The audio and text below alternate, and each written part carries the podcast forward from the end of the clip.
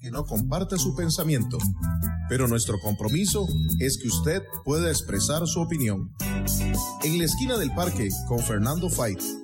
A partir de este momento podrá plantear sus inquietudes, conversar con los invitados y dar su opinión.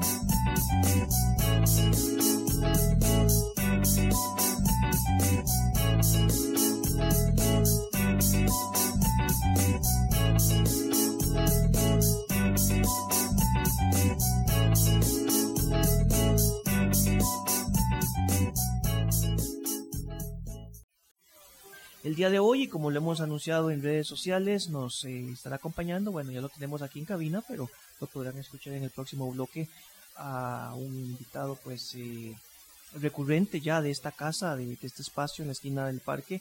Eh, me refiero al abogado a don Edward Acuña Blanco, ex juez de la República, profesor universitario, analista también político, no solo de temas eh, de su ámbito, del ámbito penal, de su especialidad, sino también de temas del acontecer nacional, de la, de la política nacional. Y él nos estará acompañando para hablar de temas pues que de verdad han sacudido pues el tejido social, han sacudido la opinión pública, de un tema que si bien lamentablemente es un tema eh, que afecta, que hace la cotidianidad, en el tema laboral, en el ámbito social, familiar, intrafamiliar, relaciones de, parejas, eh, el tema de la violencia, específicamente el tema del acoso, el abuso sexual, de las violaciones.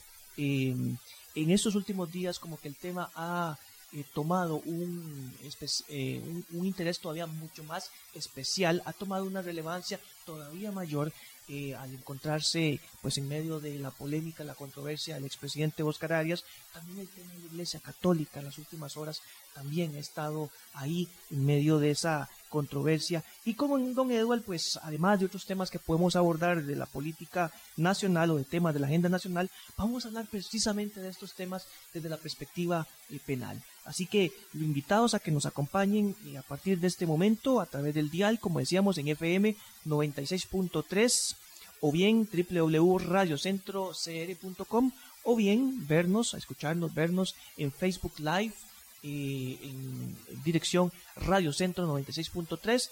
Eh, ahí los que me conocen, pues ahorita en unos segundos lo estaré también posteando la transmisión en mi muro en Facebook, así que eh, invitados para que nos acompañen.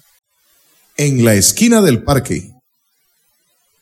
Bien, regresamos, regresamos a esta edición 1511 en la esquina del parque. Hoy su servidor Aramis Vidaurre acompañándolos este sábado 23 de febrero 2019. Como anunciábamos en el bloque anterior, nos acompaña un invitado eh, frecuente, recurrente, aquí a la esquina del parque, don Eduardo Lacuña Blanco. A quien deseo, bueno, agradeciéndole como siempre su disponibilidad o su disposición para ayudarnos a entender la realidad eh, o distintos temas desde la perspectiva penal y también política. Y agradecerle una vez más y eh, como decía fuera de micrófonos, en broma y en serio, feliz año, ¿verdad? Porque hasta ahora nos vemos. Nos acompañó en, diciembre, el 15 de diciembre, creo que fue mi último programa en la esquina del parque y ya han pasado dos meses y una semana. Qué rápido, don Edward. Y muchas gracias, muy amable, nuevamente por acompañarnos en esta edición de la esquina del parque. Gracias, Aramis, por la invitación. Un saludo a, los oyentes.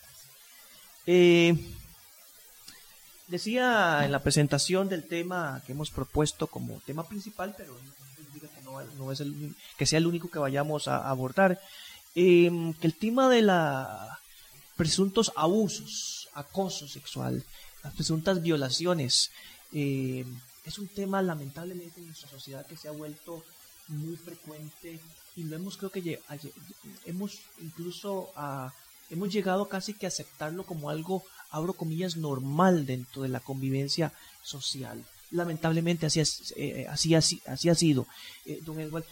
Pero el tema eh, que nos ocupa, entre otras cosas, como decíamos, de, estas denuncias que hace dos semanas sacude, creo que la opinión pública, el ámbito político, todo el tema ah, de nuestra sociedad que envuelve al expresidente Oscar Arias, yo por lo menos no lo veía venir. Independientemente, que aquí hay que aclarar, estamos todavía en el supuesto, en el presunto, ¿verdad? Como, corresponde a derecho, ¿verdad? En cuanto al tema del debido proceso. Primeramente, como ciudadano, eh, don Eduardo, si es posible, porque a los abogados yo les he hecho la misma pregunta y siempre me dicen, yo no, ya yo no reacciono como ciudadano, sino como abogado de una vez.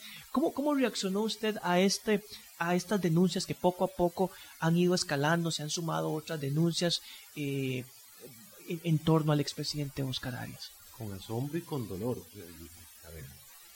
Eh, con asombro porque es una figura con la cual se puede estar de acuerdo o en desacuerdo, pues es una figura muy representativa eh, para Costa Rica, sobre todo un referente a nivel internacional eh, que está siendo muy golpeada.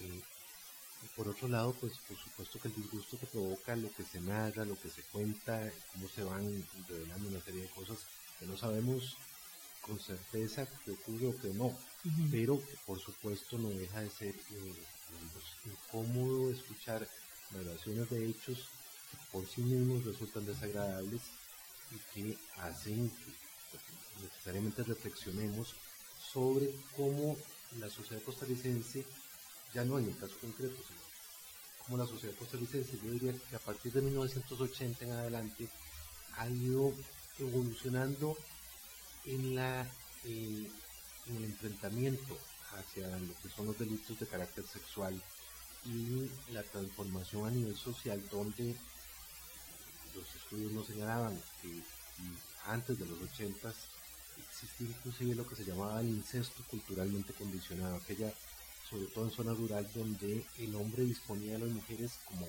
cosas, como objetos de su propiedad. Y cuando hablamos de las mujeres hablamos básicamente del núcleo familiar, era eh, frecuente eh, el dicho y muy pocas las denuncias sobre eh, los abusos sexuales perpetrados por el jerarca de la familia, el abuelo, el papá, respecto de hijas, nietas, sobrinas, primas, y esto, bueno, ha ido corrigiéndose básicamente por un tema de educación donde se ha ido enseñando que la mujer es una cosa sobre la cual se tenga derecho a disposición, se ha ido educando a los niños a informar, a advertir de aquello que es correcto y de lo que no es correcto, porque aquí hay que distinguir dos realidades. El abuso respecto a menores de edad y el abuso respecto de mayores de edad son, son realidades diferentes que no podemos meterlas en el mismo canasto.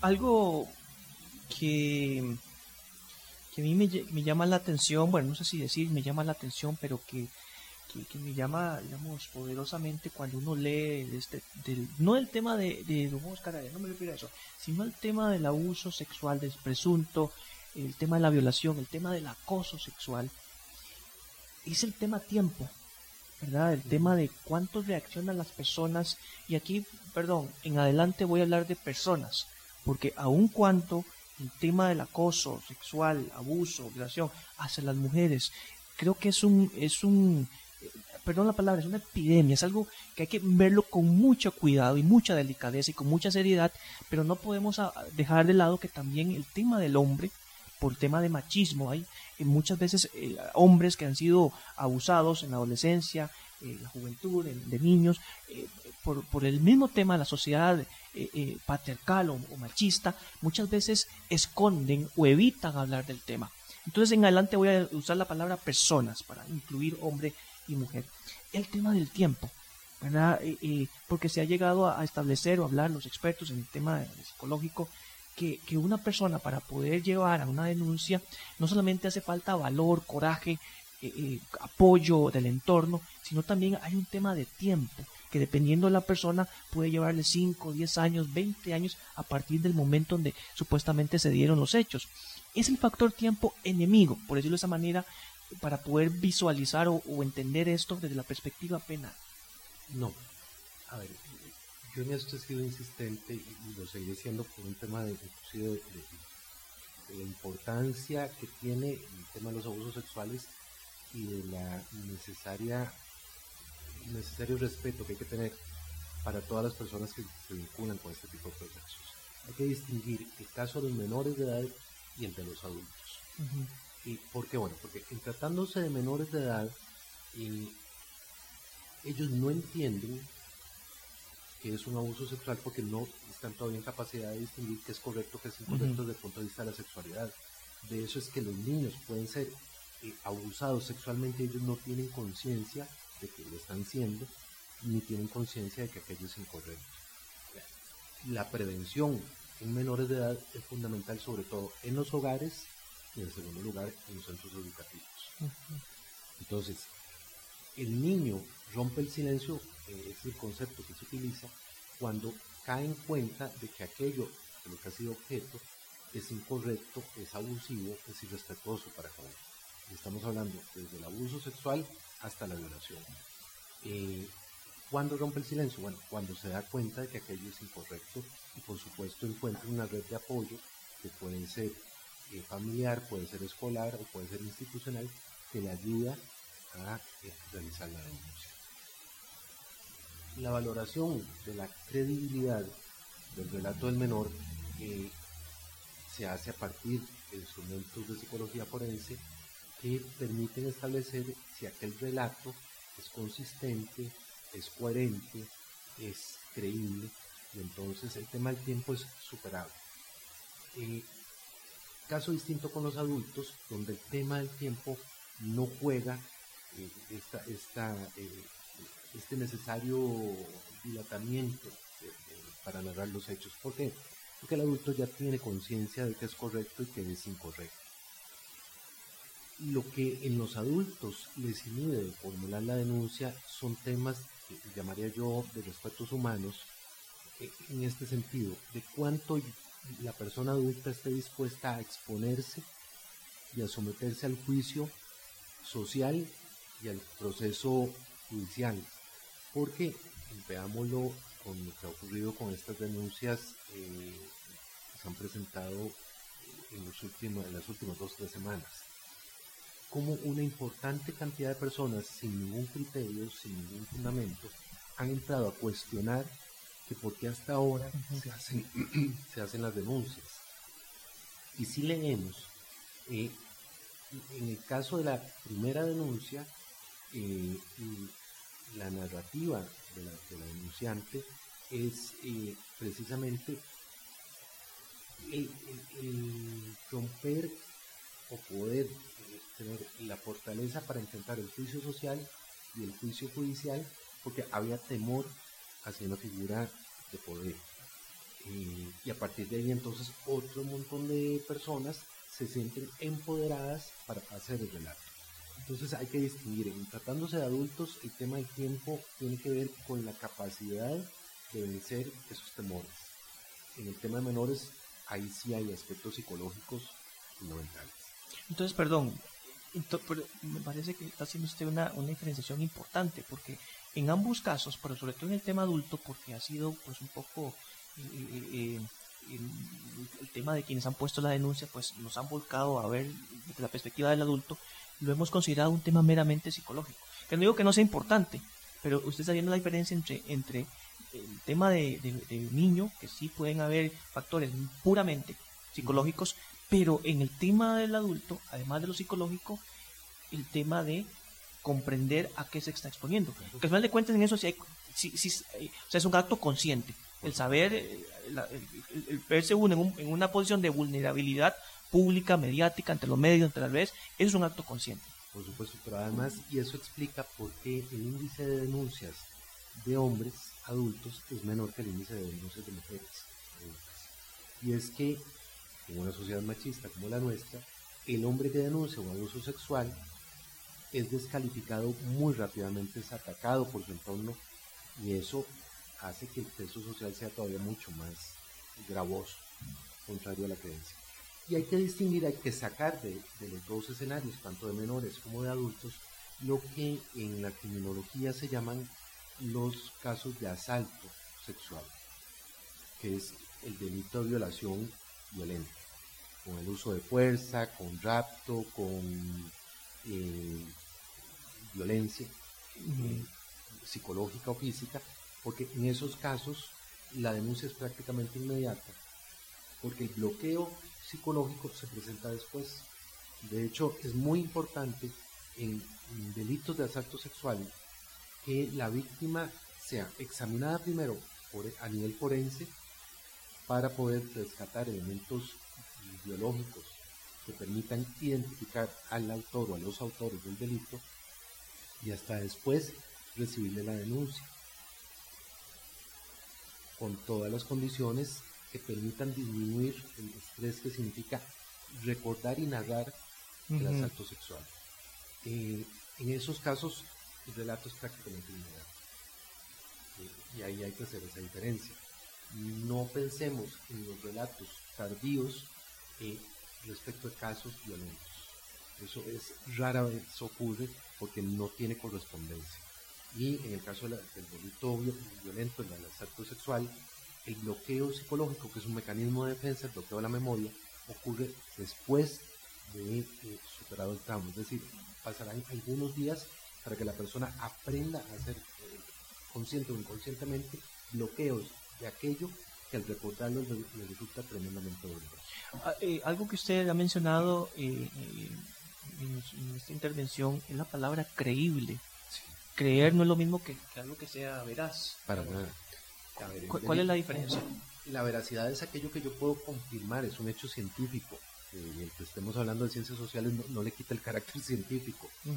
Eh, yo puedo afirmar la veracidad de un asalto, la veracidad de un homicidio eh, a través de, prueba científica.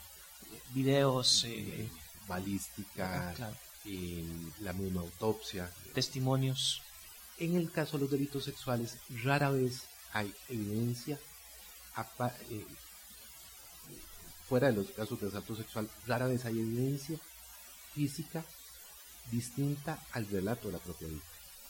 O sea, el delito de abuso sexual eh, ocurre en la clandestinidad. Y cuando hablo en la clandestinidad no estoy hablando de, el cafetal, que era la historia que le decían a uno de los sátiros. Eh, estamos hablando de lugares donde no hay testigos o de circunstancias en las que nadie está pendiente del comportamiento un abusador. Una oficina a las 9 de la noche, a las 10 de la noche. Por ejemplo, y aquí si hay muchachos y muchachas jóvenes me entenderán, un bar, eh, un día me, me, decía un buen amigo algo que es cierto, antes eh, los que teníamos canas, lo normal era en las noches de los fines de semana o en vacaciones uno salía a reunirse en la acera con los del barrio bueno, como los barrios han ido desapareciendo ahora, esos barrios son, son los bares. Yo aquí no voy a, decir que, es una cosa terrible ni pecaminosa, sino que ahí es donde se reúnen los muchachos. Y en esos lugares, muchachos y muchachas le narran a uno toqueteos, le narran a uno rozamientos absolutamente luminosos. O sea, eso es un abuso sexual. Eh, eso, eso puede tipificarse como abuso sexual, porque va contra el consentimiento, contra la Cuando se trata de un adulto, va contra el derecho a la libertad que tenemos los adultos de decidir a quién le doy acceso a mi intimidad física. y cuando se trata de menores de edad, la ley supone con razón que carece de capacidad de decisión sobre su libertad sexual. Entonces hablamos de indemnidad sexual. Indemnidad sexual. Veamos, por ejemplo, el caso del año pasado en, Estados Unidos, donde se condenó al entrenador del equipo olímpico de eh, gimnasia artística de Estados Unidos por más de 192 delitos de acoso y de violación en los entrenamientos. ¿Por qué? Bueno, porque en un entrenamiento, en ese caso, nadie está pendiente de ver si el la forma en que se toca o la forma en que se realiza un estiramiento eh, tiene un carácter luminoso, un carácter sexual. Eh, de manera que en este tipo de delitos resulta fundamental el relato del menor o del adulto que narre qué fue lo que le pasó. Y eso nos va a permitir que ese relato tenemos que someterlo a un filtro, a un bastanteo de carácter muy fuerte a nivel de psicología forense. Muy fuerte para el niño. No, no, para quien realiza la valoración. Porque al niño no se le ataca ni, a la mujer o al hombre adultos. a ver, cuando digo muy fuerte es contrario a lo que se nos enseña a nivel social, o sea, uno por respeto y por prudencia, cuando alguien le narra un hecho de estos, uno no duda de lo que le están narrando. En el juicio penal, en el proceso de psicología forense, no es que se dude, pero tampoco es que se cree. Hay que pasar los filtros para darle credibilidad. Porque la credibilidad es eso, le creo porque es consistente, porque es coherente, porque no hay motivaciones eh, incorrectas, porque no hay memorias implantadas. Eso me permite afirmar credibilidad, no me permite afirmar veracidad porque yo no estuve ahí ni tengo una manera directa o indirecta de comprobar que lo que se está narrando es cierto. O sea, en este caso, los, los casos de, de que decirlo, presunto abuso sexual, que no es que no estamos hablando de la violación, ¿verdad? Lo que, lo que habla el artículo 156 del título tercero del Código Penal, sino al tema del, de los toqueteos, del, del, acto contra el consentimiento de la persona. Eh, em, es un tema prácticamente de mi palabra contra la palabra de la otra persona. Sí, pero el relato de una persona que efectivamente ha sufrido abuso eh, tiene por lo menos cinco o seis parámetros científicos de valoración que obligan en principio a la fiscalía y muy eh, mucho mayor gravedad a los tribunales de justicia al momento de realizar la valoración de los testimonios para determinar si aquello resulta creíble o no. Y aquí hay que hacer también un recuento. Hasta 1998, el delito, por ejemplo, de eh, una nalgada a una mujer o a un hombre en la vía pública era una contravención. Se hizo una reforma y ahora es un delito. Entonces, por ejemplo, algo que eh, usted y yo vimos que era un tema menor, que era un, que le pegaran una nalgada a una muchacha, no estamos diciendo que se justificara, pero que no tenía mayor trascendencia, ahora puede llevar a la cárcel a una persona. Entonces la legislación ha ido mejorando notablemente en, sancionar y con ello advertir a las personas que en el tema de la sexualidad no se vale violentar el derecho a la otra persona. Es decir, que, la, que no hay que llegar a la violación para, para que sea un delito o algo serio, sino que el hecho de ir contra el consentimiento, a ver, la libertad, caramba, la libertad de sentirse uno tranquilo en un lugar, de pasar, por ejemplo, eh, lo que era típico, pasar por una construcción y ahí estaban los chavalos eh, silbando, tirándole, diciéndole vulgaridades a, las mujeres, eh, hoy es un delito. Hoy, si solo le dicen, es una contravención, pero un toqueteo, un toqueteo inmediatamente es un delito, que permite inclusive la detención en flagrancia y el juzgamiento en flagrancia. El primer caso que se juzgó fue el de un señor que en un bus tocó a la muchacha, se bajó del bus la muchacha, se bajó el señor, la volvió a tocar y, el mínimo de la pena que se le impuso fue de cuatro años de prisión. Cuando en aquel momento el beneficio de ejecución aplica solo para tres años o menos y la persona tuvo que ir a la cárcel por esos dos tocamientos injustificados. Algo sin abandonar esto porque hay un tema ahí cultural que no quiero abandonar como parte de la discusión. Eh, pero el tema de todas estas situaciones que se dan en los bares, como que pareciera hay una idea, eh, obviamente injustificada, por supuesto, de que como de que como surgió en un bar no debería tomarse tan serio porque para muchos en un bar la gente que va, sobre todo las mujeres, se exponen a eso. O sea, pareciera como que hay una, como que hemos creado una especie de, no agravante, sino más bien un atenuante, por decirlo de esa manera. Es, eh, es una, una aberración. Claro que habla mal de nosotros como sociedad. tan habla mal que, por ejemplo, uno, cuando uno da clases eh, a los muchachos, un poco para centrarlos en el tema, explica que es perfectamente posible que haya una violación de una prostituta o una violación en el matrimonio. O sea, porque el punto no es eh, quién sea la persona, sino el derecho que tiene esa persona ofendida de decir con quién, cuándo y cómo quiere estar. Claro. Es el derecho a la libertad sexual de la que goza cualquier ser humano. Eh, y desconocerlo o violentarlo tiene consecuencias penales. Pero por supuesto, aquí esto nos lleva a un tema. Y es, no podemos perder de vista que esto no se corrige con delitos, con mayores penas, se corrige con educar. Y me parece que eh, lo percibe uno sobre todo casos que son muy duros, los casos de, donde hay delitos sexuales contra menores de edad, como los niños ahora están teniendo una mejor educación, una mejor formación eh, que les permite impedir los abusos o denunciarlos cuando ocurren.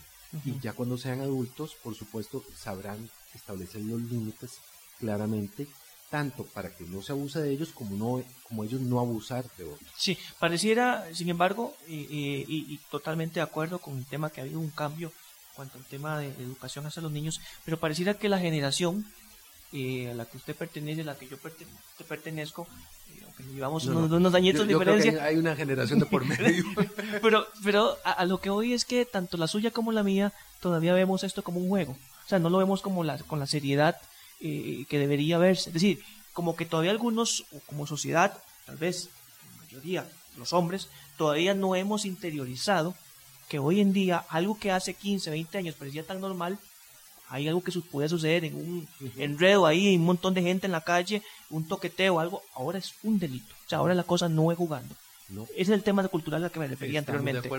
Y ahí yo creo que, bueno, uno esperaría que el INAMO, que el Ministerio de Justicia, que el PANI hagan campañas educativas, porque estamos recargando, es uno de los grandes problemas del sistema educativo, que el, sistema escolar a nivel de escuelas y de colegios tienen, aparte de, la educación estrictamente formal, se les recarga un montón de funciones formativas que, que dicha que se pueden hacer, pero que, a veces recarga demasiado y, y les zafa la tabla al tema primordial que es la formación académica me parece que hay que educar y que la educación pasa por eso, por informar.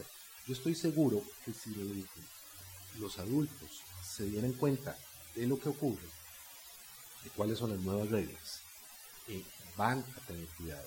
Y hay un tema en el que sí eh, uno espera, digamos, un proyecto legislativo eh, de mejoría que tiene que ver con el tema del acoso, que es un tema que en Costa Rica no está regulado como delito.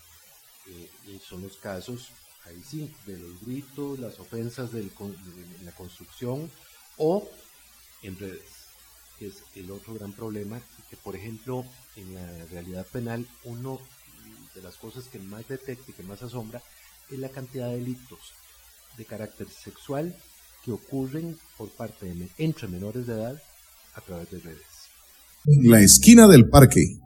3 con 39 minutos de la tarde. Regresamos, edición 1511 en la esquina del parque. Hablábamos aquí entre, entre telones o fuera de micrófonos. Y cuando me era algo que me llamaba la atención, ¿verdad? Dentro del conocimiento o escaso conocimiento que uno tiene el tema. El tema del acoso sexual, el tal llamado acoso sexual, no está tipificado. O sea, lo que se habla de acoso sexual, o sea, no, no está penalmente establecido. Entonces, ¿qué es lo que nosotros llamamos acoso que no es, que no es la figura penal eh, contemplada en el título tercero del, código, del Código Penal? Básicamente una confusión con lo que es el hostigamiento sexual en relaciones laborales. El, patrono que, llega y, mire, eh, venga con una falda más corta, que guapa anda hoy, o la patrona que llega le dice, qué bien que te ves, este tipo de, circunstancias en el entorno laboral están eh, regulados, pero entonces el concepto se ha trasladado y se ha utilizado en el lenguaje común como acoso, pero hay que tener claro que el, acoso sexual como forma penal en Costa Rica todavía no está tipificado además en general es una cosa bastante reciente. En Alemania eh, se reguló hace dos años y medio, en España hace año y medio, yo creo que tenemos la oportunidad de hacerlo bien en Costa Rica, que es un tema eh, a tratar eh, y a regular técnicamente, eh, pero que es necesario. hay, que empezar a, poner consecuencias a este tipo de acciones que no deben ser toleradas. La sociedad ha madurado, ha ido corrigiendo comportamientos inadecuados. una de, de esas consecuencias es establecer el tipo penal del acoso porque no se vale que todavía seamos tolerantes frente a los comportamientos vulgares, de, eh, sobre todo, y esto hay que tenerlo claro, sobre todo respecto de las mujeres. Eh, algo que, que, también me ha llamado la, atención de, de, todo esto que ha surgido en relación con, con denuncias sobre presunto eh, abuso sexual, sería la, la, figura correcta. El, abuso sexual es el acercamiento físico no consentido.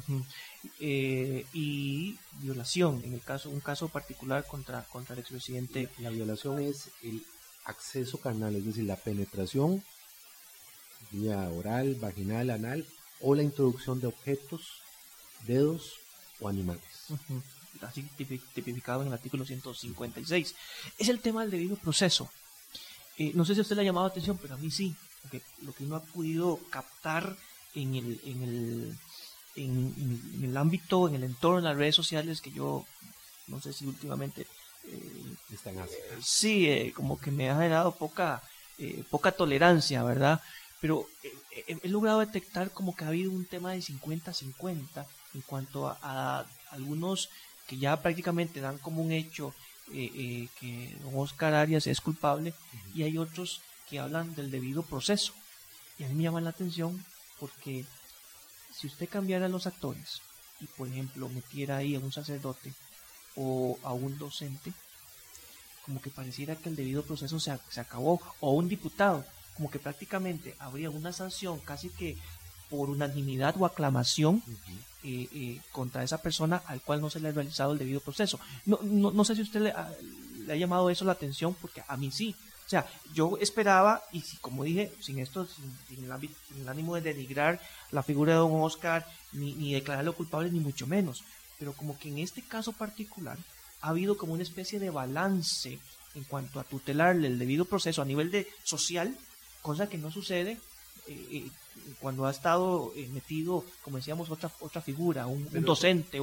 eso es comprensible porque es, es, somos carallas. Pero es comprensible, pero justificable. Es que no es un tema técnico, sino que es un tema social. A ver, y uno de los grandes referentes en nuestra sociedad es Don Oscar Arias. Puede estar en acuerdo, puede estar en desacuerdo, pero es un referente. Entonces, ¿qué ocurre? Bueno, que eh, por lo menos ese cariño, ese respeto que le tiene muchísima gente, se refleja en, ese, en esa reacción prudente de decir, mire, pero, espérense que lo juzguen. Cosa que no ocurre con figuras emblemáticas pero no referentes. ¿A qué me refiero? Eh, el caso del sacerdote Mauricio Vives. Eh, entre otros que han salido. otros, poco si uno se guiara por, la opinión pública para que lo vamos a gastar en un proceso ojalá eh, lo encierren de una vez y pare de contar. ¿Por qué? Bueno, porque la gente se siente en la libertad de opinar sin tener criterio, sin tener fundamento y de juzgar, que es mucho más grave. Ahí es donde eh, el caso de Don Oscar yo creo que quien mejor lo puede analizar son ustedes los periodistas y me parece que los sociólogos, porque eso es un caso, digamos, diferente. A pesar de que me parece a mí que el, balance no ha sido tanto de 50-50, me parece que hay una línea mucho más fuerte de, mm, condena, pero eh, sobre todo por la forma en la que se dieron la primera denuncia y, las, revelaciones posteriores, reforzando una, una, línea de comportamiento que se le atribuye a él, por supuesto el resultado jurídico. no es lo mismo una denuncia que, que, eh, que, por cierto, solo en este caso solo hay una judicializada. hay dos denuncias, a nivel judicial y cinco relatos adicionales. Es decir, no es lo mismo que haya habido solo una que las cinco o las seis que posteriormente, conforme eh, pasaban las horas o los días, fueron surgiendo. donde uno, de pronto como ciudadano, uno decía, aquí hay algo raro. O sea, lo digo honestamente. Eh, pero ya cuando empezaron a aparecer varias y uno dice, caramba, algo está pasando. En efecto, y será un tema complejo para la fiscalía, complejo para Oscar y complejo para su defensa. ahí sí yo tengo que decir como abogado, no se vale anticipar juicios. Pero sí hay que tener clarísimo que, hay un juicio mediático que a nivel político, en la lectura que hago yo es que el arismo acabó. O sea, quedarán aristas y quedará eh, gente del núcleo duro que, a quien Oscar eh, le tienen mucho cariño, que le tienen mucha lealtad, pero que políticamente ya no pesará ni gravitará como, lo hacía antes. Eh, lo que sigue es, un proceso complicado, difícil para las denunciantes y para la defensa, donde eh, ojalá con prontitud y con, mucha objetividad actúe la fiscalía. Eh, porque a mí lo que en este tipo de casos lo que me preocupa es eh, la injerencia mediática en favor y en contra que no se vale. hay que, ser tremendamente respetuoso de las personas que están vinculadas a procesos de este tipo porque son sumamente dolorosos para todos. No es que unos son buenos y otros son malos. Eh, son procesos que se sufren por parte de cualquiera de las partes que intervengan hablando específicamente sobre el tema ya penal, el tema de la tipificación de estos eh, eh, eh, delitos, em, está obviamente el tema penal, lo que dice la norma, y está también el contexto, el entorno.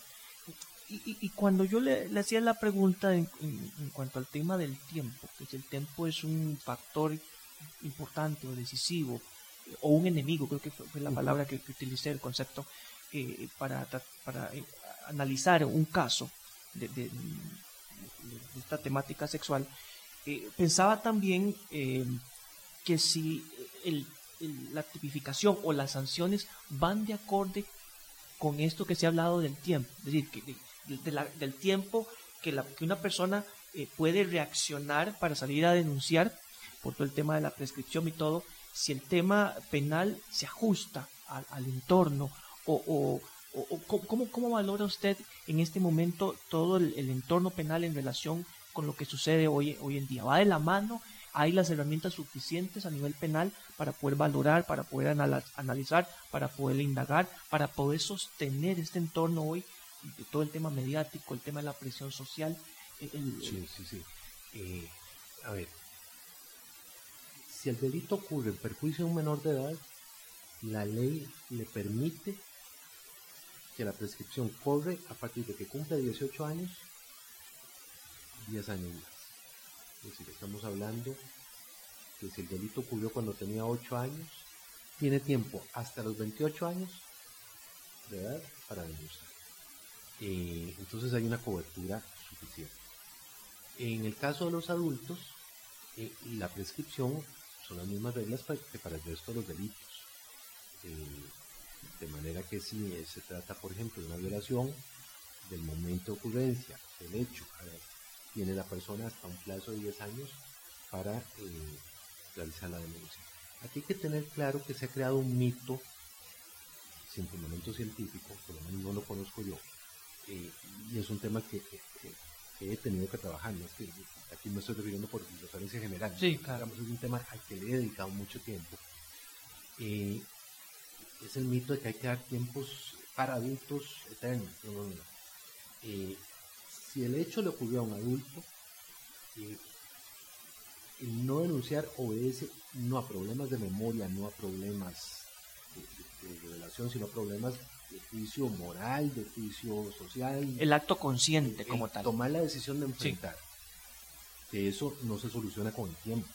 Y, el sistema penal no, no, se va a ajustar a esas condiciones. No, no, no, pero es que además curiosamente lo que no se nada es la delicadeza con la que quienes tenemos que ver con este tipo de procesos manejamos los casos en términos generales. Nunca falta ahí algún, alguna persona con, con, populista, con actitudes populistas, pero somos sumamente prudentes tanto respecto a las víctimas como respecto a las personas acusadas, por la gravedad de los hechos y porque el juicio social, por ejemplo, acusar a una persona de un delito de violación y que resulte absuelta, mm. porque no se probó el delito de violación, si no se ha tenido delicadeza en el manejo del proceso, el juicio social permanecerá y sancionará y estigmatizará a esa persona de por vida. Eh, eso es complicadísimo. Entonces hay que tener muchísimo cuidado y muchísima entereza, mucha rectitud e intención cuando se manejan estos casos. Entonces no solamente es un tema de educación, cuando hablábamos ahora del tema de, entender que ahora el sistema penal eh, eh, em, sanciona eh, actitudes o, hechos que hace 15, 20 años no, no, no, se, no estaban tipificados o estaban establecidos como una contravención. El toqueteo en un bar, eh, en cualquier otro lado en contra de, hombre o mujer. Sino también hay un tema cultural de entender qué es el debido proceso.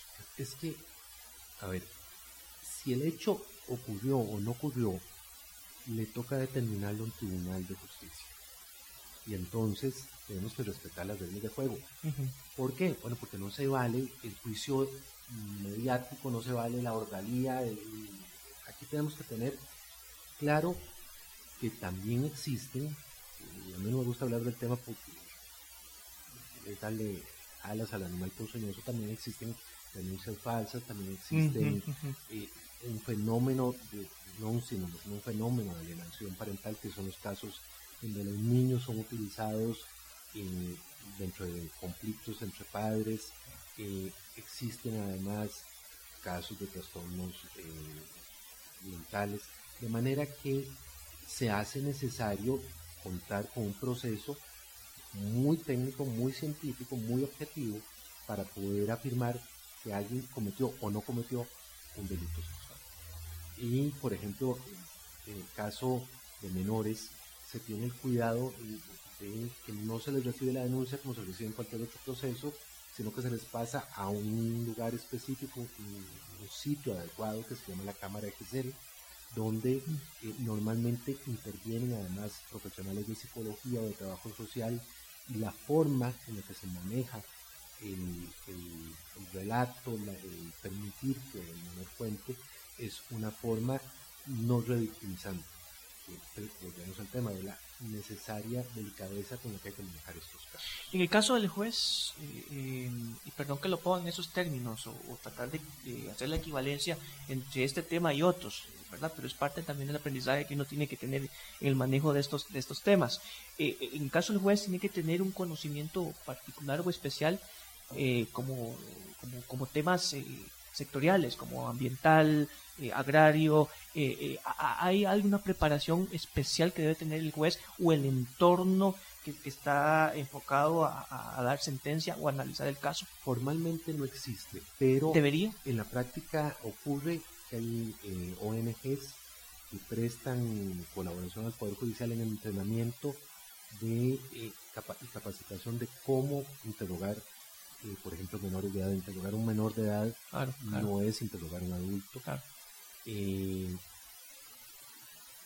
por otra parte, hay una, digamos, constante tendiente a mejorar la capacitación, en el caso de Costa Rica, a través de la Escuela Judicial, eh, de lo que es la práctica forense en delitos sexuales. Pero por supuesto que lo ideal es que hubiera una exigencia, capacitación para aquellos jueces que van a conocer de este tipo de delitos es una capacitación no tanto en el tema de la sensibilidad, sino en el tema del carácter científico que, se requiere para hacer correctas valoraciones de los testimonios, porque ahí es donde está la llave en este tipo de delitos en ausencia de elementos eh, de referencia directa que confirmen o no los relatos de carácter sexual. Y algo, estos minutos que nos quedan para llegar al, cambio de, bloque, el cambio de hora, es el tema de la confianza cómo está tipificado o valorado el tema del abuso de confianza para cometer un acto de violación o de abuso perdón, sexual. Se impone de 12 a 18 años, en el artículo 157, artículo 3 del Código Penal, el autor realice la conducta prevaleciéndose de una relación de poder resultante del ejercicio de su cargo. También eh, el 162 de 3 a 6 años contra un mayor de edad el, artículo, perdón, el inciso 7 o séptimo, el autor se prevalezca de su relación de confianza con la víctima o su familia, media o no media relación de, parentesco. Una de las características de los abusadores, eh, más que de, los violadores, eh, es la prevalencia del ejercicio de poder. Y confianza también. Claro.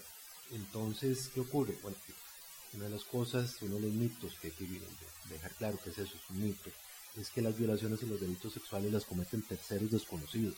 No, la mayoría de los delitos de carácter sexual son realizados por familiares o personas muy cercanas a las víctimas. O sea, no es en un bar como mucha gente cree, no, es porque es en un bar o se fue a meter en una fiesta donde nadie le invitó, sino que es en la... pero es excepcional. Es en el ámbito familiar, en el, en el entorno de amigos, en el entorno de grupos eh, de deporte, de grupos religiosos, de grupos eh, cívicos, donde ocurren este tipo de conductas. Porque se generan vínculos de confianza que son violados, de los cuales se prevalece el autor para realizar la agresión sexual como abuso o como violación.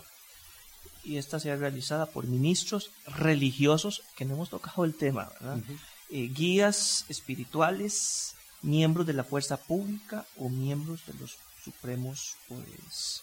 Esto es parte de lo que está tipificado en los artículos 50 y 156 en adelante. En el caso de los miembros de los supremos poderes es una cuestión más de, política electoral, porque no hay un caso, no hay un antecedente en Costa Rica en que eh, la condición de miembro del Supremo Poder le permitiera el abuso sexual. Hay que recordar que esta reforma se dio después del caso de un diputado que fue acusado de acoso. de, liberación, don Federico Tinoco, correcto. En efecto, esta reforma del Código Penal ocurre después de eso eh, pero él nunca fue condenado penalmente por, eh, eh, una violación o un, abuso sexual. También está el caso del exdiputado de Frente Amplio, ¿verdad? que él fue, bueno, algunos dicen obligado a renunciar. Pero fueron hechos previos a la, al ejercicio de, la condición de diputado. Ah, el, el abuso ocurre y lo que vemos en la práctica es por ejemplo, de profesores hacia alumnos, alumnas, de entrenadores deportivos respecto de sus mm, pupilos, eh, de ministros, eh, de guías espirituales, de sacerdotes, eh, en general de religiosos o de quienes, prevaliéndose de la religión, generan un vínculo de confianza y de poder al mismo tiempo, que efectivamente ocurre esto, o por vínculos de parentesco. Eh, una importante cantidad de delitos sexuales en perjuicio menor de edad son realizados por personas del entorno, del entorno cercanísimo de la familia. Mm. Pues para que vean, esto está comprobado, hay datos, o sea, no es porque una muchacha se fue a meter a un bar y, no, no, no, olvidémonos de esos mitos o de esos cuentos, eh, no sé si chinos o rusos o cual la, la, la categoría que quiera, pero eso es parte un poco de la idea de, hablar esto con don Edward, de desmitificar estas ideas de que eh, cosas terribles que uno escucha, de que es que usted se lo buscó, o quién sabe qué estará buscando, eh, eh, que no se sabe si, si podría darse, eso que le, eso le competirá a un juez o, a la instancia competente establecer la verdad o la, o la mentira, ¿verdad? Pero eso es parte de la idea de desmitificar de que el tema de abuso, acoso, violación es porque alguien se lo buscó o porque nada tenía que andar haciendo en tal lugar. Conversando con don Eduardo Acuña Blanco, eh, abogado penalista, ex de la República, profesor universitario, analizando, pues, eh, conociendo su criterio técnico eh, sobre el tema de los asuntos supuestos abusos sexuales en que se encuentra violación. También es que, es que ese es un caso ¿verdad? que se ha judicializado una presunta violación en la que se encuentra involucrado don Oscar Arias, que ha generado todo un movimiento que uno, por lo menos como ciudadano, eh, puede de una u otra manera aplaudir, porque como hemos dicho al inicio, y no me refiero por el caso de don Oscar Arias per se, por favor, no se me entienda eso, sino por la necesidad de que hoy nuestra sociedad, entre todos los cambios culturales o el tema de valores que hemos sufrido, el tema de no permitir el abuso, el toqueteo, esa, como le expuso ahora don Edward, esa eh, ¿cómo se dice? Violación, no física, sino violación al derecho que yo tengo de saber con quién me relaciono. A ver, lo digo en términos como se diría en una esquina del parque, de que yo decida eh, eh, quién me puede a mí tocar. Decirlo de esa manera, es, que eso es así, ¿verdad? todo este, toda esta situación que se ha dado, y ahora el tema de la Iglesia Católica, que no es de ahora, sino pareciera que es un tema de años donde uno, ayer conversaba con un conocido, hablando de este tema de la Iglesia Católica, no solo por el caso del, sacerdote, no el sacerdote Víquez, Mauricio Víquez, y de otros sacerdotes en nuestro país, que unos algunos años uno veía un posible caso de abuso, de acoso, de violación, en que estuviera envuelto un sacerdote, un padre, alguien del clérigo, uno lo veía como algo de película, algo que estaba ahí en un libro este apócrifo eh, eh, de la iglesia sobre la iglesia católica o el Vaticano, sino que es algo real. En ese orden de cosas, eh, don Eduardo, el tema de, un presunta, de una posible o supuesta violación de un personaje X o político, de un personaje religioso, cambia algo en cuanto al tema penal, cómo lo, lo, llega a ver, a analizar, a juzgar? Se hace más grave, más severo el reproche. Eh, cuando una persona se prevalece, ya que hablamos no solo de sacerdotes, sino en general de quienes eh, a través de la, de, la plataforma religiosa se valen de ese vínculo de confianza que generan con otros eh, para realizar abusos sexuales. Cuando hablo de abusos sexuales, no solo el abuso típico, que tocamientos, sino también violaciones o relaciones sexuales consentidas, entre comillas, eh, se sancionan más severamente porque precisamente lo que se trata es de que se entienda que los vínculos de confianza a niveles tan, tan, tan importantes en la naturaleza de las personas como es el área espiritual, no pueden ser utilizados ni manipulados para fines literalmente perversos. aunque no lo diga, no, no, no dice específicamente la palabra fe, pero de una u otra manera sí valora, mejor lo que usted está diciendo, el tema de la fe, el tema espiritual, el tema de los valores. Porque eso es lo que hace el vínculo de confianza entre la persona y el abusador. Claro. Y aquí, por eso con este tema de la iglesia, me parece que se ha sido injusto en atribuir un tema de carácter general, como que si fuera toda la iglesia. Bueno,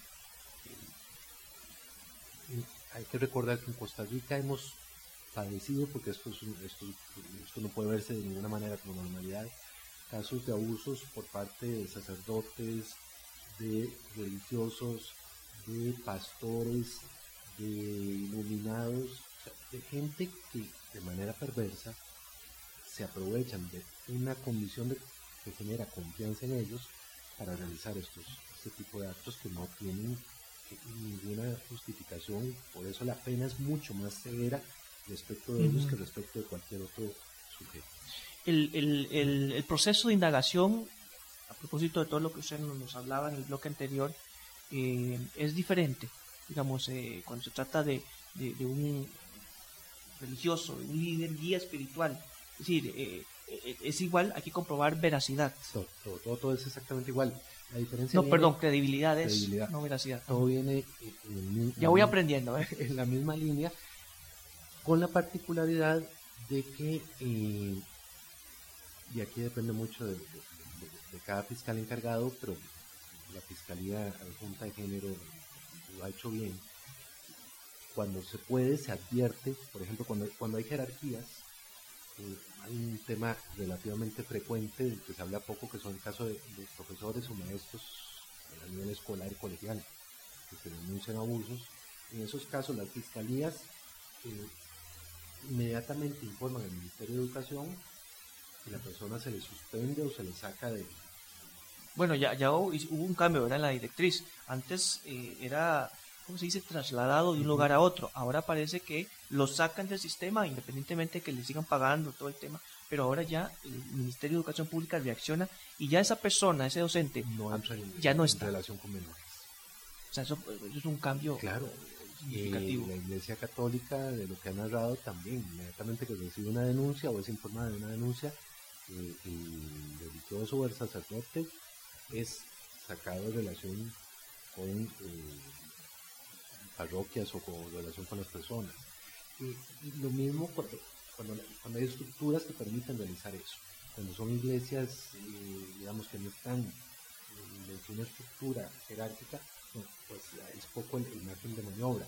Pero lo importante es que el proceso de indagación es exactamente el mismo en cualquier otro caso, teniendo eso sí claro que eh, es perfectamente previsible que en algún momento haya retractación de la denuncia. ¿Cómo, así? Eh, cuando se trata de este tipo de casos, eh, existen dos fenómenos con los que hay que lidiar, lidiar en, el buen sentido. Hay que tener la capacidad eh, académica y la capacidad científica para enfrentarlos. De la retractación, a ver, denunció al abuelo, denunció al religioso o religiosa de la comunidad es previsible que por la presión social del entorno, la persona que denuncia si es menor de edad se retracte. ¿De? Entonces hay que tener esa previsión. Entonces una de las valoraciones primeras que se hace es eso, sobre todo porque se puede evitar la retractación dándole contención y ayuda a la víctima, que antes no se hacía. Ahora hay toda una oficina de defensa civil de la víctima que, le da ese apoyo, la Oficina de Protección de la, Víctima, que le da ese apoyo para que no haya ceder frente a presiones que tratan de corregir. Es como tratar de acuerparlo, escudarlo. Y perdón que otra vez traiga el tema, otra vez, pero como dije, estamos también aprendiendo en esto, eh, el tema del tiempo es fundamental ya no de la parte eh, eh, denunciante, sino del sistema penal. Es decir, ese acuerpamiento tiene que ser... ahí sí el tema tiempo es... Literalmente, puesta la denuncia, hecho los exámenes médico-forenses, si fueran necesarios, el paso siguiente, estamos hablando de horas, es remitir a la Oficina de Protección a la Víctima, a la persona. Bueno, entonces, ese es uno de los fenómenos, la posibilidad de la retractación. Retractación debido a la presión social. Del entorno. Del entorno. por eso yo prefiero usar el ejemplo de, cuando se denuncia a un familiar. Es mucho más probable la presión de tíos, de primos, de hermanos, donde le dicen, pues, ¿cómo decís esa barbaridad? Sí, claro. Si yo conozco al fulano hace 30 años, eh, jamás. sangre de su sangre, cosas. Okay. Tenemos el otro lado que son las denuncias eh, falsas, que hay dos fenómenos complicados. Uno, el, Tribunal Europeo de Derechos Humanos es el que lo ha tratado de mejor manera, aunque hay alguna sentencia de la Corte Suprema de Estados Unidos, que es el fenómeno de la alienación parental. Eh, si bien no está clasificado como un síndrome, es decir, no es, una enfermedad mental, eh, si está reconocido en,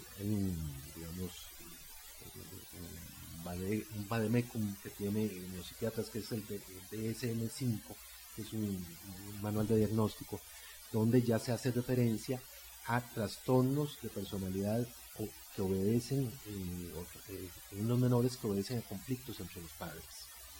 Eh, entonces, bueno, ya eso es un avance y el Tribunal Europeo de Derechos Humanos ha condenado a tres países eh, precisamente por ignorar la existencia del fenómeno y cómo genera denuncias falsas. El otro caso tiene que ver con motivaciones espurias, que se ve sobre todo en adultos, cuando se hacen denuncias para extorsionar, que van desde atribuir paternidades, que es una cosa que en Costa Rica a nivel de prensa no se ha tratado, es cuántos casos eh, de paternidades que no son ciertas se les atribuyen a hombres con el fin de eh, extorsionarlos, Al actor, al jugador de fútbol, a una figura prominente, un personaje público. No político necesariamente, sino no, público. es que no, no, inclusive ni siquiera que sea público, lo que interesa es que tenga recursos económicos.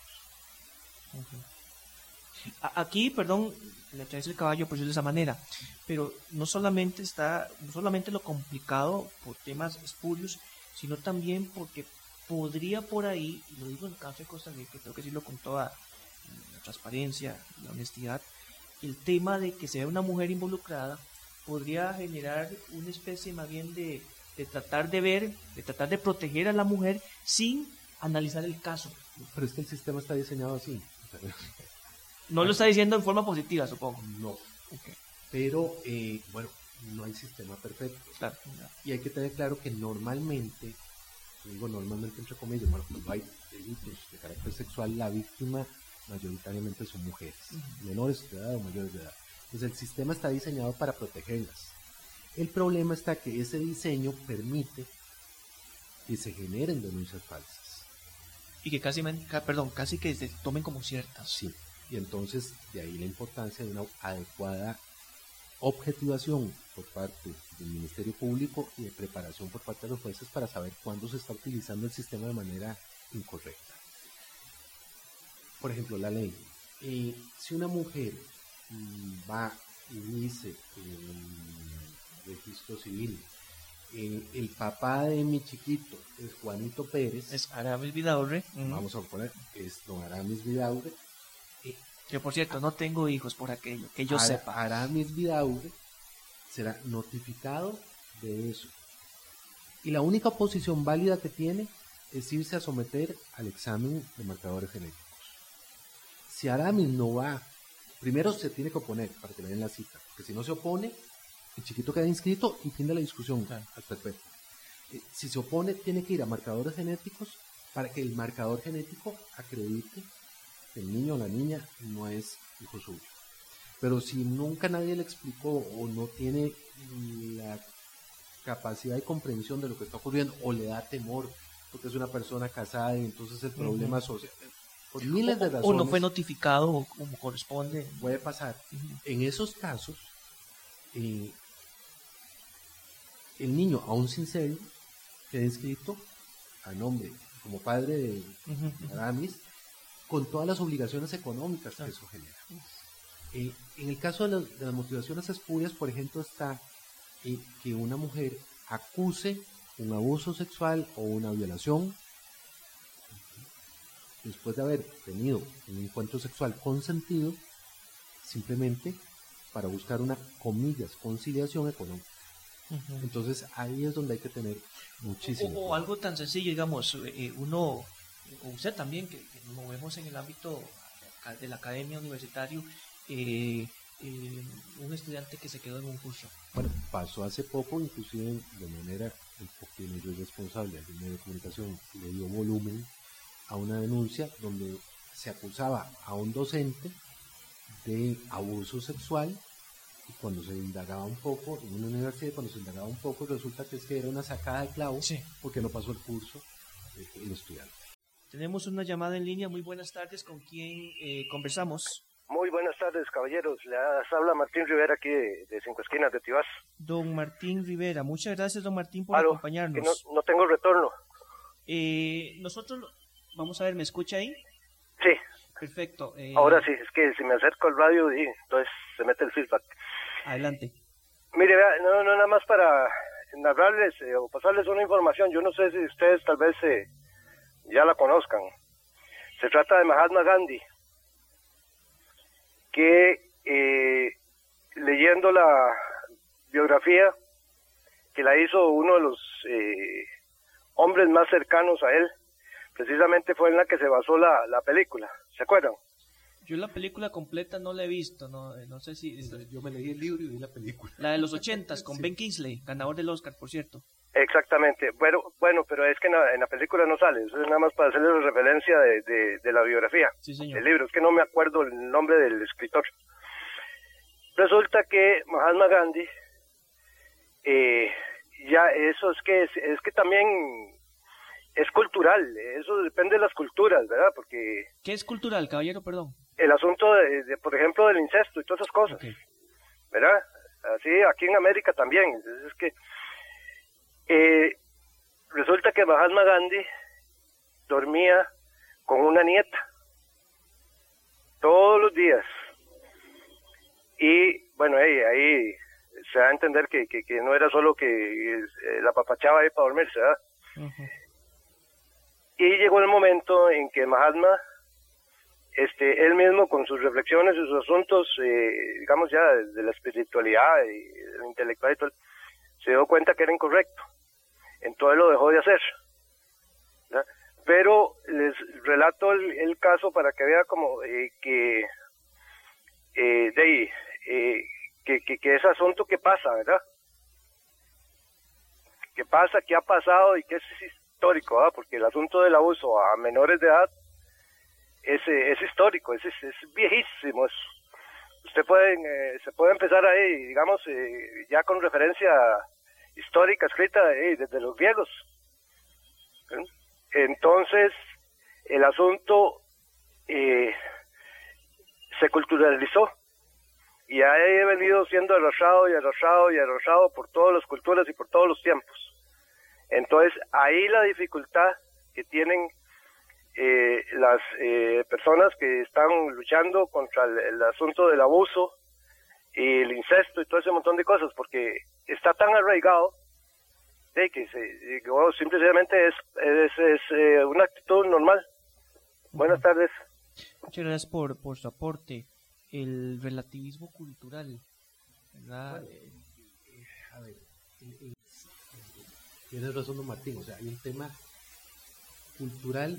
En el caso de Latinoamérica y en el caso específico de Costa Rica, hay un estudio eh, permitía, toleraba el, incesto, es decir, las relaciones entre parientes eh, como algo válido.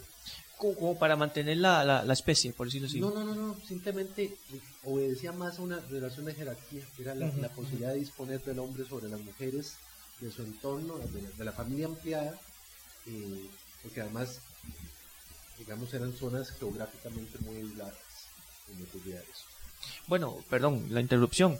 Eh, yo no sé si usted ha hecho análisis de su genealogía, ¿verdad? Pero todos los que hacemos análisis de nuestra genealogía podemos detectar relaciones entre primos. primos se encuentran por ahí. Claro, claro. Eh, eh, precisamente por eso de que vivían en pueblos y no había forma de conocer a gente fuera del pueblo, entonces se casaban entre, entre ellos. Aunque no sé si el casamiento se puede ver como algo ya con consentimiento, ¿verdad? Antes, antes, por dicha no, por ejemplo, si un hombre abusaba de una mujer eh, y se casaba con ella, se puede pedir el perdón judicial. O sea, a ese nivel cultural, todo esto ha ido evolucionando, evolucionando para bien. Pero yo rescataría lo que dice don Martín, que efectivamente no podemos desconocer que ocurrió una realidad, pero esa realidad ha cambiado y ahí es donde me parece que tiene que haber un afán educativo preventivo en, medios de comunicación, en redes, por parte de INAMO, del PANI, del Ministerio de Justicia, haciendo entender que esto ya no se vale, que esto ya no es permitido, que hay consecuencias para esto, porque me consta que eso sí, con los muchachos, con las niñas y los niños y los muchachos a nivel escolar, se está trabajando bien, haciéndoles comprender el, necesario respeto hacia sí mismos y respeto que tienen que tener de los demás. Eh, y a partir de ahí es mucho más fácil educar con respeto para que no se abuse y no abusen los unos de otros. Eh, nos queda pendiente el tema de, de, que usted hablaba de cómo el, sistema está prácticamente enfocado en, en, ayudar o apoyar o darle mayor credibilidad a la mujer que al hombre. Nada más recordar, al igual que lo hizo don Martín Rivera, a quien agradecemos eh, su llamada, 2240 1042, 2240 1042 o el 2240 7373 para que interactúe con nosotros, para que usted interactúe aquí con, con don, don, don Edward. Eh, el tema, bueno, como decíamos, de, cómo el sistema está como prácticamente dispuesto a darle un mayor peso o credibilidad a la posición de, de, la mujer. En todo el inicio del proceso. El equilibrio importante va a venir en la fase de juicio donde los tribunales tienen que ser eh, justos en el correcto sentido de la palabra para poder definir si alguien es responsable o no. De entrada, el sistema está diseñado para que la víctima, en estos casos mayoritariamente son mujeres, eh, reciba apoyo, reciba eh, una, una dote de contención que le permita llevar adelante el proceso. Eh, pero estamos claros, quienes trabajamos en el tema, que hay los fenómenos tanto de la posibilidad de la retractación como de las denuncias falsas o espurias eh, con, las que, con lo que hay que tener cuidado porque el problema aquí es los etiquetamientos o las generalizaciones. Tan complicado es decir, o tan, tan, tan falaz es decir, que eh, toda denuncia realizada por una mujer es verdadera, como es falaz afirmar que eh, toda mujer que realiza una denuncia tiempo después lo hace por motivaciones espurias. Aquí hay que tener claro mm. que son temas tremendamente delicados donde no se vale realizar generalizaciones, no se vale realizar afirmaciones genéricas porque es eh, jugar con la vida, la honra de la persona, de la víctima y del victimario, además de su entorno, con, una consecuencia estigmatizante de señalamiento a largo plazo difícilmente Queda algo pendiente sobre el tema eh, en el que se ve involucrado un, sacerdote, alguien del, clérigo. Eh, entender que, por lo menos en el caso de la Iglesia Católica, me parece que también de la Bautista y de la Anglicana, las iglesias tienen su propio régimen jurídico. Eh, entonces, eh, en, Costa Rica hemos sufrido, estamos sufriendo el caso de la Iglesia Católica, que, es mayoritaria, pero por ejemplo en Estados Unidos el fenómeno de abuso sexual es mayoritariamente atribuido a la Iglesia Bautista. Eh, las iglesias, aparte del tema penal, llevan sus propios procesos donde eh, establecen consecuencias que pueden ser gravísimas para los miembros de la iglesia. Mientras tanto aquí, don Eduardo Lacuña, el tema de las armas. Si hablábamos fuera de micrófono, caramba, cuando uno ve la posición de algunos diputados, ¿verdad? Refiriéndose al tema de la tenencia de armas, de si una, si tres armas, uno dice, caramba, eh, eh, estarán apoyando efectivamente basado en argumentos, en una posición sólida ideológica, o es simplemente oponerse por oponerse, o es simplemente eh, por tener una posición eh, en cuanto a un tema que hablábamos también fuera de micrófono, ver la realidad estadounidense, de que es constitucionalmente, está constitucionalmente establecido la tenencia de armas, mientras que aquí en Costa Rica todavía nos falta mucho eh, de qué aprender y, cómo abordar este, este tema. A ver, yo diría que lo, primero que hay que tener claro es cuáles son las reglas actuales, porque mucho de, esta, eh, eh, nebulosa que se ha creado es que, se está ampliando, que se está reduciendo. En este momento, cualquier costarricense que no tenga antecedentes penales tiene la posibilidad de adquirir tres armas y registrarlas a su nombre. Eh, de manera que lo que está ocurriendo en el Congreso es que no hay variación en ese número. Hay quienes proponen que la tenencia debería ser de cero, otros que de uno. Eh, en la línea básicamente de que eh, a menor cantidad de armas, menor cantidad de, delitos que se cometen con armas. El problema está en que los delitos que se cometen con armas en Costa Rica no son con armas legales. Eh, y aquí es donde tenemos que un poco ser sensatos. ¿Cuál es el problema que tenemos? Estamos en medio de una zona de alto tráfico de armas ilegales.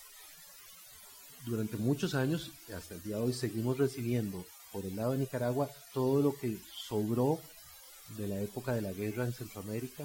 En Nicaragua se consigue cualquier tipo de arma pesada con una facilidad pasmosa y además a unos precios ridículos. Muchas de esas armas, sobre todo las AK, que son, un arma, digamos, pesado. No solo pesada, sino que es un arma que difícilmente se descompone. Ese e, ese es el, plus de, la AK-47, que, es automática, que es pesada, pero que es prácticamente imposible que, llegue a fallar. Y se, siguen utilizando sobre todo por, los, sicarios en, general. Con el fin de la guerra en Colombia, muchas de las armas que había en Colombia vienen ahora de su vida hacia México y se quedan aquí como formas de pago, como se, se paga con cocaína, también se está pagando con armas. Como una moneda de cambio o de pago, sí. El problema serio es el, tráfico de armas y las armas ilegales.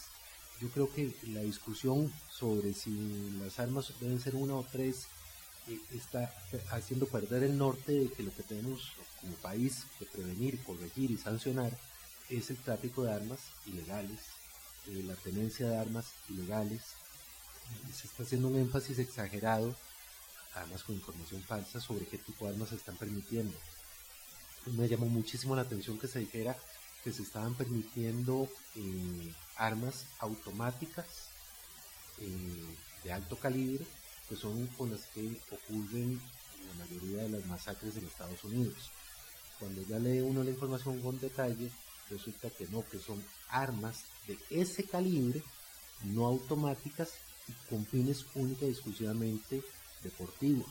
De manera que, además que son armas muy caras, no cualquiera las puede comprar, van a tener una circulación muy restringida. Entonces, lo que no me gusta a mí de la discusión esta es que lo que se está discutiendo ya no es sobre cómo evitamos el problema de las armas ilegales y cómo lo corregimos, sino posiciones. Yo no he visto todavía alguien con contenido sosteniendo una u otra, eh, de, si tres o de si una. Y aquí hay que hacer una aclaración. Eh, en Costa Rica, aunque ocurra poco, hay eh, tiro deportivo. personas que usan las armas como deporte y eso no tiene ningún problema. el problema viene cuando hacemos generalizaciones. Entonces, si uno tiene un arma, es para matar. No necesariamente. Ahora, si usted usa, acostumbra a portar arma para defensa personal, usted tiene claro que en el momento en que saca el arma es para matar o para que lo maten. Sí, claro. no, no, es para casa deportiva ni. Pero ese tipo de generalizaciones me parecen a mí absolutamente inconvenientes y además distractoras. Porque, insisto, el problema serio nuestro es el tema de las armas ilegales. Y las armas ilegales no se matriculan, ni se registran. Y ahí es donde hay que poner eh, la atención por parte del Estado. Y además el énfasis, eh, em, el énfasis sobre el enfoque, eh, el tema de que tampoco se está atacando, y no sé, sé que voy a tener datos o conoce más del tema, se está atacando la tenencia, no quien posee las armas. De alguna manera, perdón, resuelve algo el caso de enfocarse en que si tiene antecedentes penales sin entrar al tema de valorar eh, el concepto de la estabilidad eh, mental, que por cierto en Estados Unidos siempre que hay un, una, un tiroteo masivo, que lamentablemente eh, es común, casi que uno o dos por mes en Estados Unidos, en las escuelas y colegios o en iglesias, y viene todo el tema de la aportación de armas, siempre el argumento ha eh, eh, sido enfocado en no en la tenencia, sino en quién tiene eh, el arma. Y aquí, aquí vamos a ver, en Estados Unidos comprar un arma es relativamente simple, es como ir a, un centro comercial, a un supermercado, así como hay bolsas de arroz, de frijoles, hay armas. lo único que se requiere es poder pagarla llenar una declaración jurada diciendo que no se tiene un trastorno mental y se tardan de dos a tres días en que la policía verifique que en el estado en que se está comprando usted no tenga antecedentes.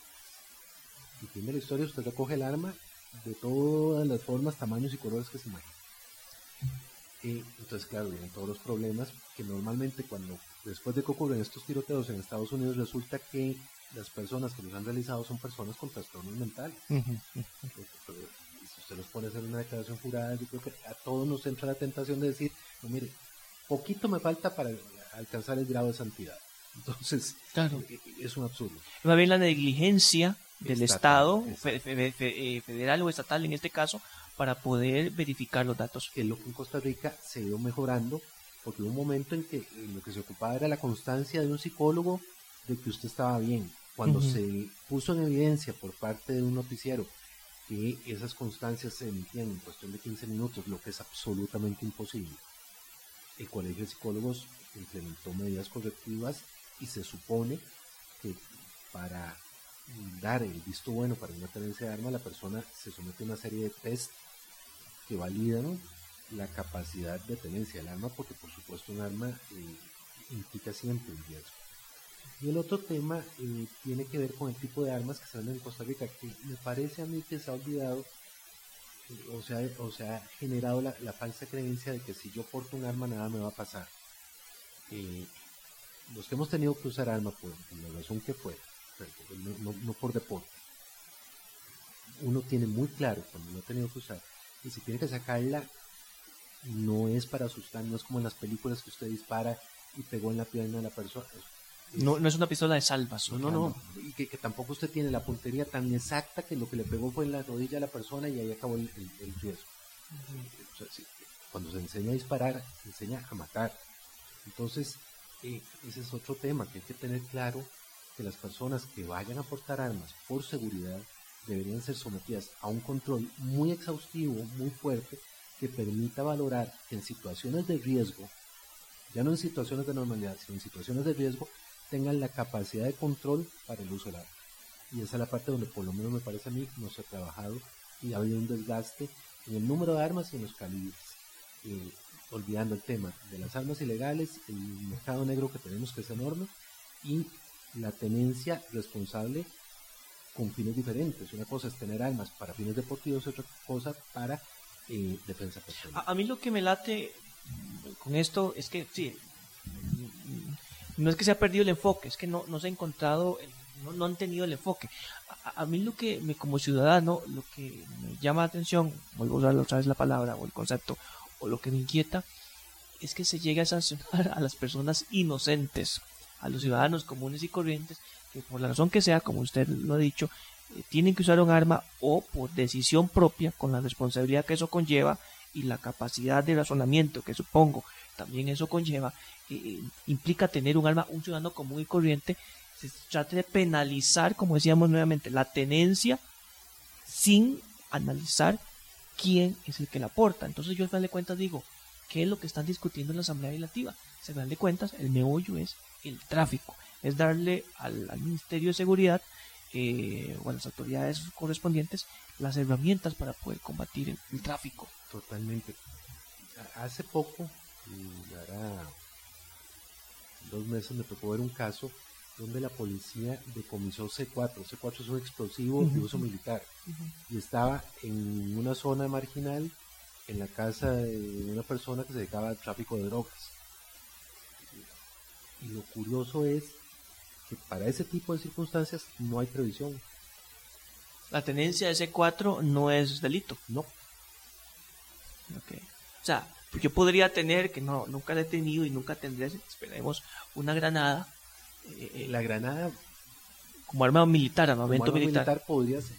Habría que, revisarlo, pero a mí lo que me llama la atención es que en efecto hay un énfasis en controlar, que es válido al ciudadano, pero controles tan excesivos no corrigen los problemas serios. Pues, insisto, es el mercado negro, el tráfico de armas y eh, el problema gravísimo que es darle permiso de tener arma a quien no está en capacidad de hacerlo. Y aquí es donde me parece que son los psicólogos los que tienen que ayudar a los señores y señoras diputados a definir parámetros científicos de a quién se le da permiso de tener. ¿Nota usted que no, que no hay un interés o, o el conocimiento de los diputados para poder enfocarse precisamente en, eso. O sea, como que no quieren tocar el tema mental o emocional o racional. Creo que no, no ha estado en, la agenda. Que se han desgastado, puede que ellos consideren que, es válido, que se han desgastado en el, tema del número, en el tema de si la posición legítima es la que ha incrementado el uso de armas de fuego o no. Eh, si usted me pregunta, a mí mi opinión personal es idealmente ojalá las personas no tuvieran arma de fuego, como decisión, Como decisión personal. El, incluso el tema, perdón, de, de, todo aquello que todavía creo que está vigente, pero hace algunos años, o no me acuerdo si era el, siglo pasado, en los noventas o inicios de este siglo, todo el tema de la cultura de paz. Sí, sí, que, es muy, muy, tico. Eh, esa es mi opinión personal. Ahora, como Estado, el Estado, si le va a restringir o le va a limitar o le va a establecer reglas al ciudadano, esas reglas tienen que obedecer a razones objetivas. Pues bueno, eh, hasta ahora me parece que quienes han argumentado de que por qué tres y no una, han tenido mejores argumentos, porque el argumento de no tenencia de armas es un argumento de convicción y si se quiere un argumento emocional, pero no es un argumento técnico porque no hay prueba de que la tenencia de armas legítimas sea lo que esté provocando problemas. Es decir, que si yo voy a comprar tres, tres armas no es porque quiero asaltar a alguien, no, porque tengo planeado algo. ni, tonto, perdón, ni tonto que fuera, de, evidenciarme. Como, como, el, como el chavalo eh, eh, que comete un asalto y a los dos días usted lo ve con un carrazo, o sea, ahí algo anda mal. Y no es que estemos bajando el piso a la posibilidad de que alguien tiene de, de, surgir, ¿verdad? Pero, pero esas cosas que sabemos que algo anda mal. Por supuesto, y de eso se trata. O sea, ¿cómo es posible que haya un desgaste en el tema de armas registradas, de permisos, de números, está bien, pues puede ser una discusión, pero no primaria, eh, porque el tema complejo sigue siendo cómo están entrando y cómo se están vendiendo armas ilegales en este país. Eh, entonces la discusión se desvía. Y en el tema de quiénes pueden tener las armas me parece que es un tema delicado porque probablemente los psicólogos establezcan que no es lo mismo emitir un dictamen respecto de que una persona tiene eh, no presenta trastornos emocionales o mentales en condiciones de normalidad, que puede portar un arma, y pasar un test o una batería de test para una persona que tenga que enfrentar una situación de crisis, una situación de alto estrés, ver si tiene o no tiene la capacidad de... Y lo otro, todos los seres humanos vamos cambiando con el tiempo. Entonces no se vale que si yo saqué el examen hoy, dentro de 20 años ese mismo examen tenga la validez de permitirme a mí mantener armas. Entonces me parece que hay elementos científicos que tienen que incorporarse en la discusión para que mejoremos las reglas de juego en aras de evitar el uso indebido de las armas. El tema de los antecedentes penales es eh, juzgar a priori o es eh, y aquí, claro, no estoy justificando ni defendiendo a alguien que, que con antecedentes penales eh, quiera eh, le quieran prohibir la compra y una vez obviamente cumplido su condena o la sentencia o qué sé yo se le restringa o se le limite la posibilidad de comprar un arma. Es eso estigmatizante. es estigmatizante eso, iba. Ah, porque a ver antecedentes penales hay por muchísimas razones. Habría que tipificar o decir qué tipo de delitos porque por ejemplo todos en esta vida, la mayoría, estamos sujetos a que los que manejamos tengamos un accidente de tránsito y provoquemos lesiones culposas. Y nos deja un antecedente que nada tiene que ver con la capacidad o no de, portar un arma de fuego. Es decir, perdón, todos están expuestos, digo están porque yo no, no conduzco, eh, pero vamos, usted lo acaba de decir, no sé si con conocimiento de causa, todos están, eh, los que conducen están expuestos a, ser chocados o a chocar. Y provocar lesiones.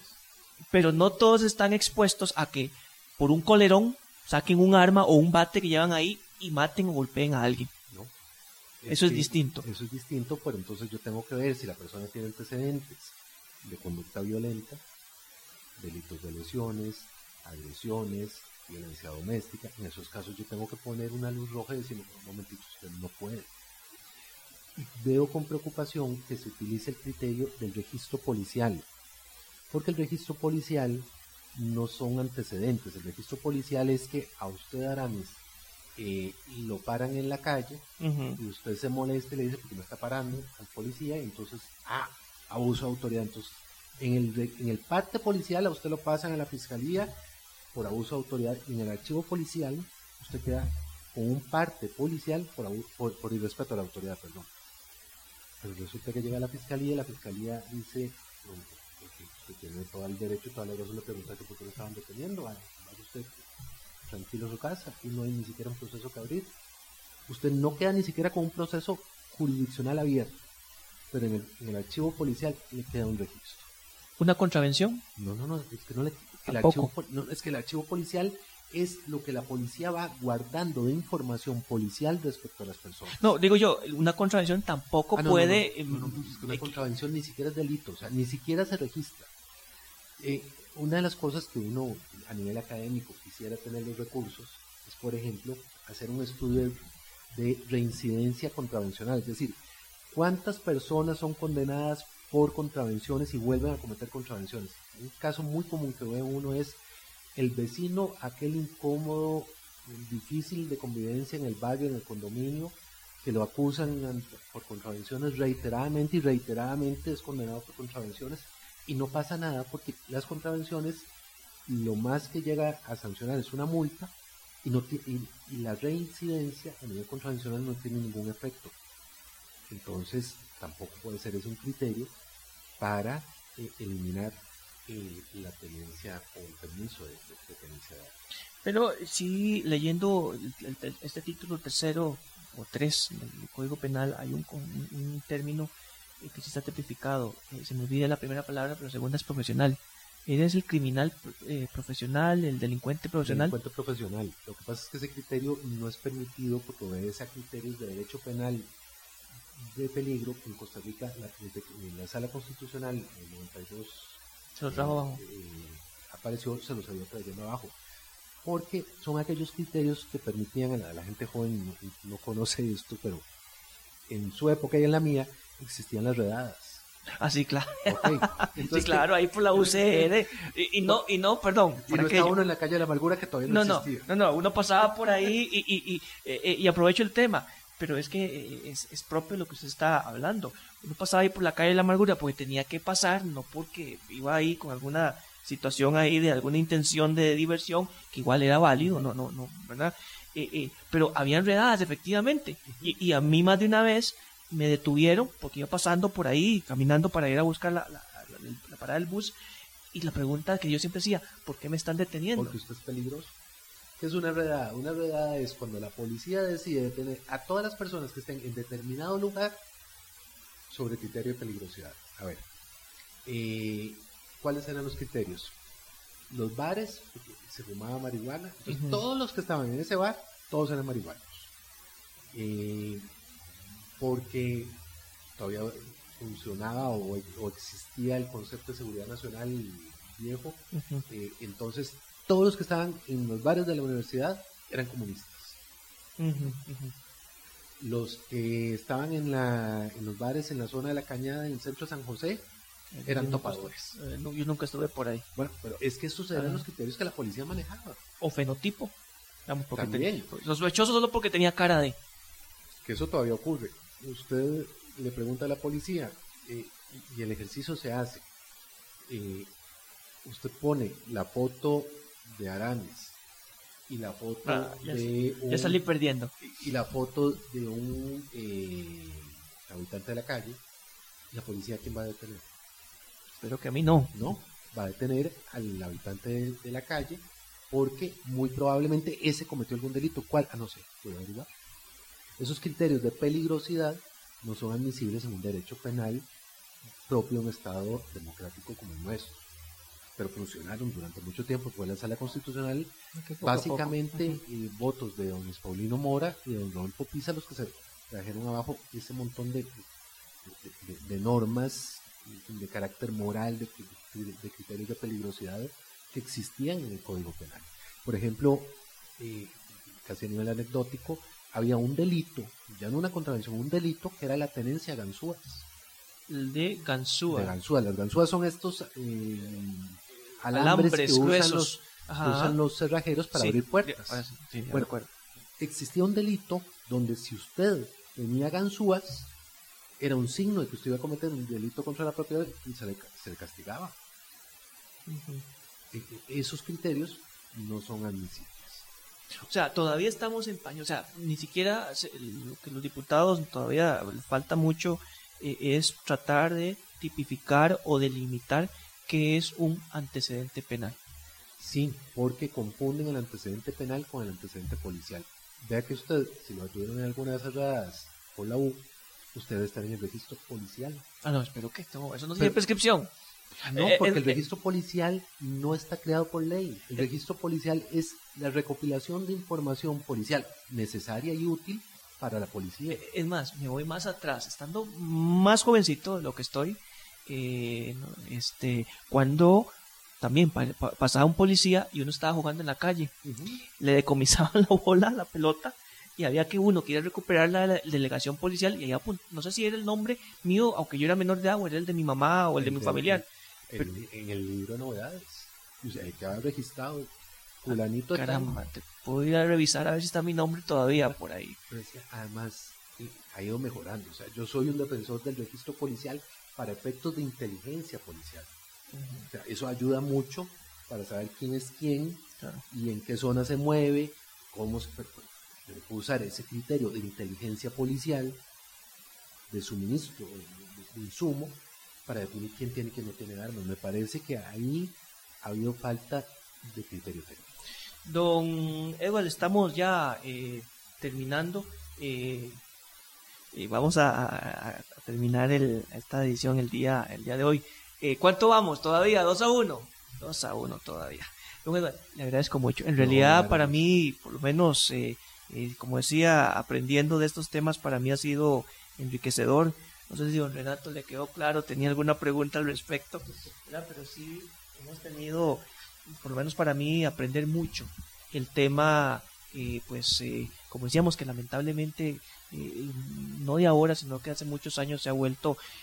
A ver, y eso es lo que yo quisiera evitar, ¿verdad? Que lo veamos como algo normal. Los embarazos en, niñas 12 o 10 años eh, lo vemos como algo normal el día de hoy. El tema del abuso, del acoso, de la violación al derecho eh, mío, al suyo, al de todos, de poder decir con quién eh, quiero tener contacto sexual, abiertamente, independientemente de la responsabilidad de todos los programas de educación que eso debe conllevar, sobre todo en los jóvenes, en los niños hoy en día. Por lo menos yo, yo he aprendido mucho y, de verdad le agradezco que se haya tomado ese, ese tiempito. ¿Cuál sería su mensaje final como ciudadano ante todo esto? ¿Es posible como ciudadano o nuevamente todo lo ve desde la perspectiva? Maduremos, eh, reconozcamos los problemas, pero los problemas eh, se enfrentan, no, no, se, no se rehuyen ni, se estigmatizan. Corrijamos. Muchas gracias, Muchas gracias, Renato. Eh, servidor Eramis Vidauro despidiéndose. Hasta la próxima. Muchas gracias. Hemos presentado En la esquina del parque, su lugar de encuentro. Los esperamos todos los sábados de 3 a 5 de la tarde, aquí en Radio Centro.